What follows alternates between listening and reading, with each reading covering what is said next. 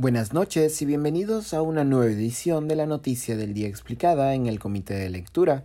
Les saluda Mateus Calderón, curador del Comité de Lectura. Dos muertos dejan los enfrentamientos entre manifestantes y policías en las regiones de Ica y Huánuco en las últimas horas, mientras el gobierno de Pedro Castillo no puede ofrecer una respuesta a la crisis social que se mantiene desde hace varios días. La crisis social sostenida, con picos de violencia en diferentes puntos del país, inició el pasado 28 de marzo, tras la coincidencia de la huelga de transporte de carga pesada y el paro agrario, que llegó a su punto máximo en la región Junín y que luego amainó gracias a una tregua con el gobierno. El 4 de abril pasado, no obstante, un nuevo flanco de protesta se abrió con la huelga indefinida convocada por la Unión de Gremios de Transporte Multimodal que afectó diversos puntos de las carreteras Panamericana Norte, Panamericana Sur y Carretera Central, y a la que el Ejecutivo respondió con un decreto de inmovilización social obligatoria aplicable durante todo el martes 5 de abril. No obstante, el decreto de inmovilización, considerado por la Defensoría del Pueblo como directamente inconstitucional, terminó por generar un nuevo frente de protesta cuando miles de ciudadanos marcharon hasta el Congreso a pedir la derogatoria del toque de queda. Por la noche de ayer, la protesta degeneró en actos generalizados de violencia contra edificios públicos en el centro de la capital. En paralelo, las protestas en regiones enfrentaban a grupos de transportistas en Huánuco y de trabajadores de la industria agroexportadora en Ica con agentes de la policía, con consecuencias fatales en ambos casos.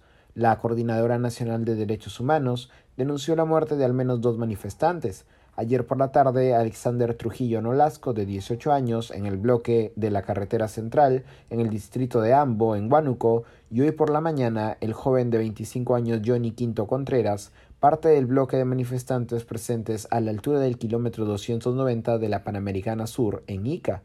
De acuerdo con el reporte médico recogido por Ojo Público, Trujillo Nolasco falleció después de ser impactado por una bomba lacrimógena en la parte posterior de la oreja. Por otro lado, Quinto Contreras falleció por un impacto de proyectil en la cabeza, según confirmaron fuentes de RPP. Hoy por la tarde, tras una sesión de Consejo de Ministros, el premier Aníbal Torres buscó disipar las dudas respecto de las acciones del Ejecutivo, pero solo logró agravar los cuestionamientos. Torres primero intentó aclarar las razones detrás de la cuestionada medida de inmovilización social obligatoria, argumentando que la misma se basó en un informe de inteligencia que predecía actos delictivos en la capital.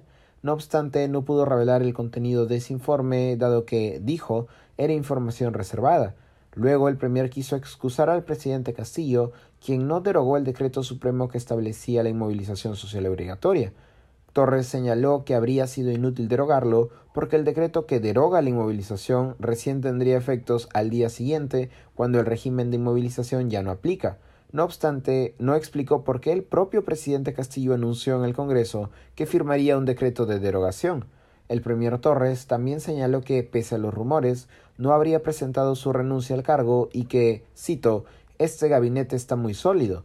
Horas después, el consejero presidencial Daniel Sadaverri confirmó que algunos ministros han puesto sus cargos a disposición, echando por tierra la versión de Torres, mientras que en el legislativo ya se ha invitado al ministro del Interior Chavarri a la Comisión de Justicia y se prepara una interpelación contra el premier Torres, diversos gremios han convocado nuevas movilizaciones para los próximos días.